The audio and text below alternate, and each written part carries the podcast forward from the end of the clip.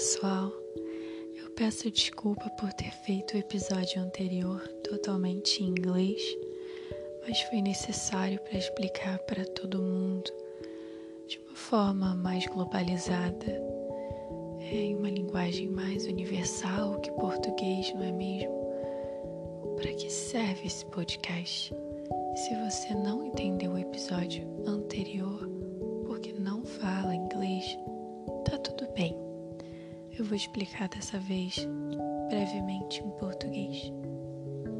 Aqui você não precisa seguir uma agenda ou nenhum tipo de regra.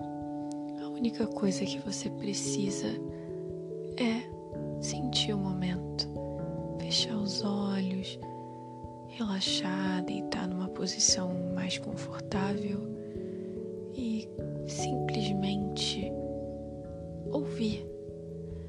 porque muitas vezes nos preocupamos muito em entender outros idiomas e o português não é praticado na sua máxima potência.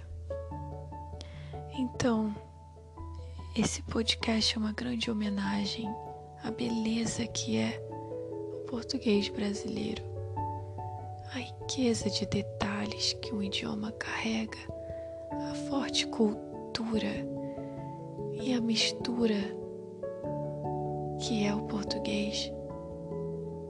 Nossa, é mesmo incrível poder compartilhar com vocês esse idioma tão bonito, tão sonoro e delicado, de uma maneira relaxante que você não precise se sentir naquela pressão de coletar pontos, de ter algo gamificado, ou mesmo de se impressionar, impressionar os outros e dizer: ah, meu nível de português é intermediário ou é avançado.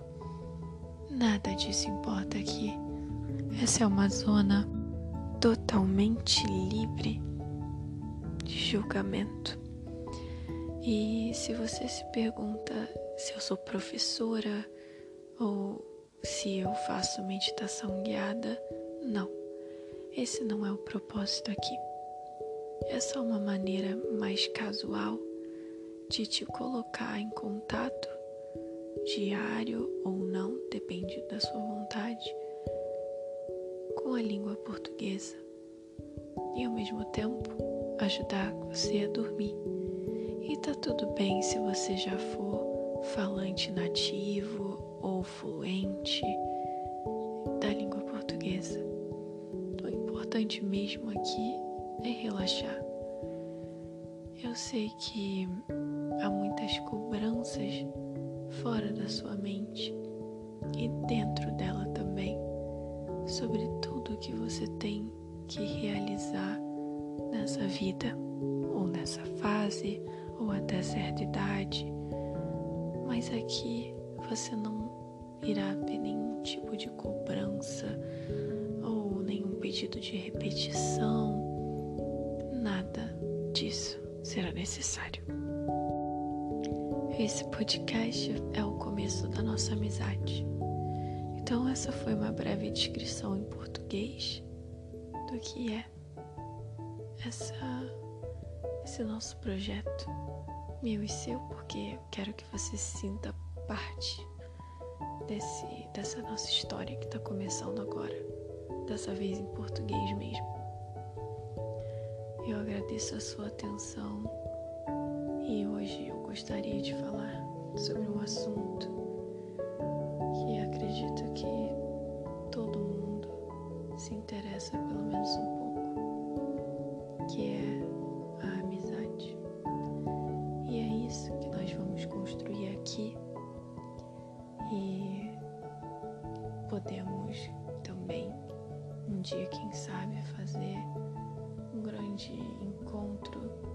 de portuguesas, mas isso é algo que ainda é impensável porque eu nem sei se alguém vai escutar isso aqui.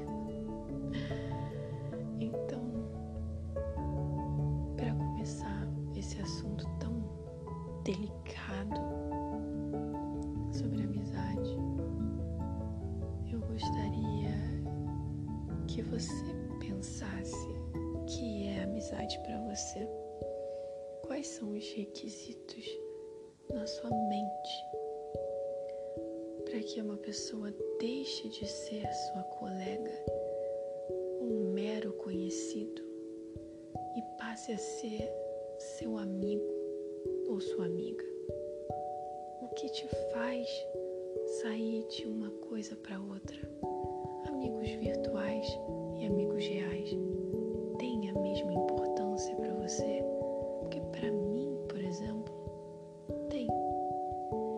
às vezes eu consigo me sentir mais conectada com uma pessoa que está em outro estado, outro continente, às vezes, do que uma pessoa que está do meu lado, no mesmo bairro, enfim, e que eu poderia encontrar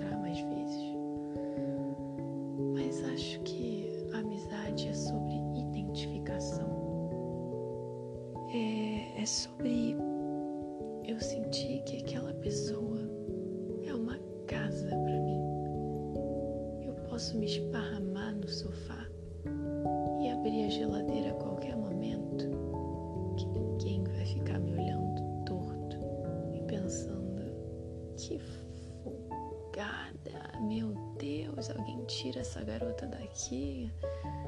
Credo. Não, não é isso que a gente quer. Uma amizade é um conforto muitos dizem, a família que a gente escolhe, porque nem sempre quem tem o nosso sangue é de fato família. Porque muitas vezes você não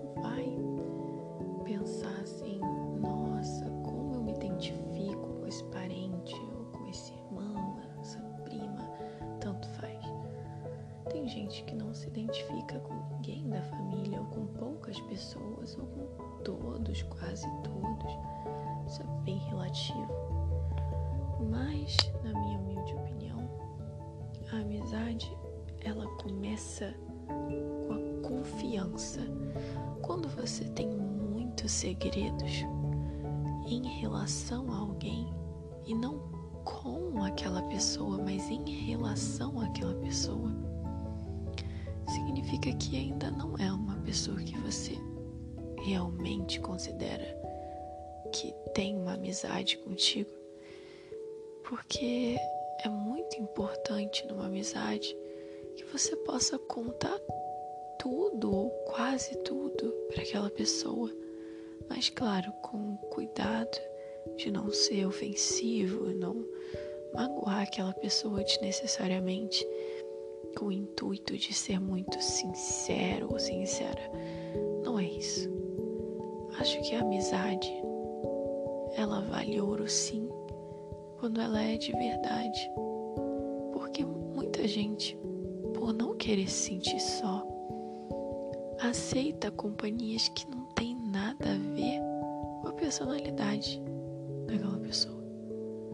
E aí sofre e se sente um peixinho fora d'água e vai para lugares que não agradam o gosto daquela pessoa e sofre de diversas maneiras e se sente mais sozinho ou sozinha do que se estivesse em casa, num quarto, sem mais ninguém. Então é muito importante também não só a confiança, como também identificação, personalidades que se complementam e não necessariamente personalidades que são idênticas, como se fosse gêmeos de cérebro, sabe? Uma cópia sua, um clone. Não é isso que uma amizade é. Às vezes você olha para pessoas que são totalmente diferentes. O jeito de viver, de ver a vida, de pensar, mas que são equilibradas juntas e se tornam a dupla perfeita, com muito dinamismo, flexibilidade para lidar com as diferenças. E também acredito que uma boa amizade é aquela que o senso de humor tem o mesmo nível. Porque se alguém é muito engraçadinho e a outra pessoa muito séria e vice-versa, ou dois muito sérios, duas pessoas muito engraçadinhas, né? Depende, tudo depende. Às vezes a pessoa muito séria precisa de alguém engraçadinho do lado. E às vezes a pessoa muito séria odeia alguém com muito bom humor.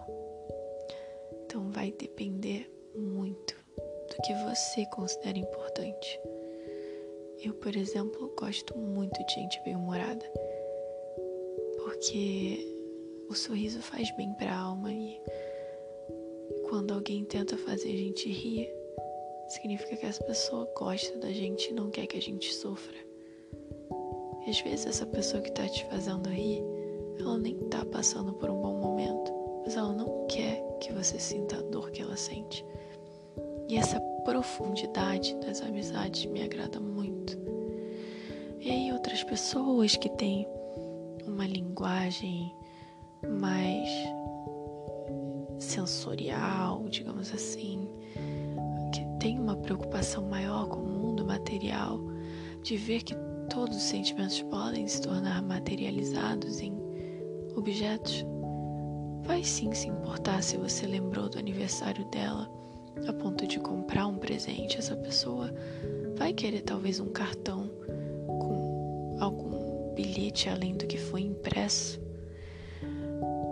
E acha que se você não fizer isso, você não é amigo. Outras pessoas vão dizer, por favor, não precisa me dar presente nenhum. Sua presença já basta. Então, os critérios para se formar uma amizade são muito, muito, muito diferentes, dependendo de quem eu tô falando aqui. Portanto, acredito que uma amizade sincera ela leva tempo para ser construída, mas há um tempo determinado para isso. Com menos de tantos meses ou anos, aquela pessoa não consegue se considerar amigo de alguém? Não sei, isso é muito relativo.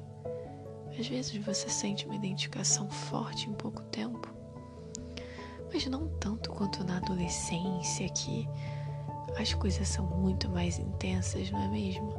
A partir de uma certa idade você começa a andar mais desconfiada, já fica mais assim atento aos detalhes, porque a verdade é que não é tão simples assim confiar em alguém e contar com uma pessoa para a vida, porque também acredito no conceito de amigo de bar. Aquela pessoa que só tá ali contigo pro que é bom, pro que é fácil e leve. Mas quando você tá chorando, quando você tá sofrendo, ou sei lá, qualquer situação que não seja agradável, aquela pessoa não vai estar tá ali por você. Ami a, a, aquela, aquele amigo, entre aspas, né? Não é, na verdade, tão amigo assim. Amigo de bar, para é colega. E eu não falo necessariamente do bar. Pode ser a pessoa que só vai para um canto contigo. Só vai para o trabalho com você, ou só para a faculdade, ou só para uma um templo religioso, que seja. Essa pessoa não se dispõe a ser disponível para você, por exemplo, por mensagem, por telefone, porque você precisa conversar, mas a pessoa fica tipo, ah, a gente se vê lá naquele lugar de sempre, vamos dizer assim, um trabalho. E você só tem aquela meia hora ou aquela uma hora para almoçar com a pessoa e pronto, essa é a amizade de vocês. Para mim isso também é um pouco amizade de bar, apesar de não ser um bar. Então eu sei que esse podcast é para relaxar e esse assunto é um pouco denso para algumas pessoas, para outras não, depende da sua realidade. Se você se sente só, se você acha que está cercado de gente muito boa, depende muito, de verdade. Para mim é um assunto delicado, porque para mim amigo é coisa rara. Eu tenho colegas incríveis, mas amigo mesmo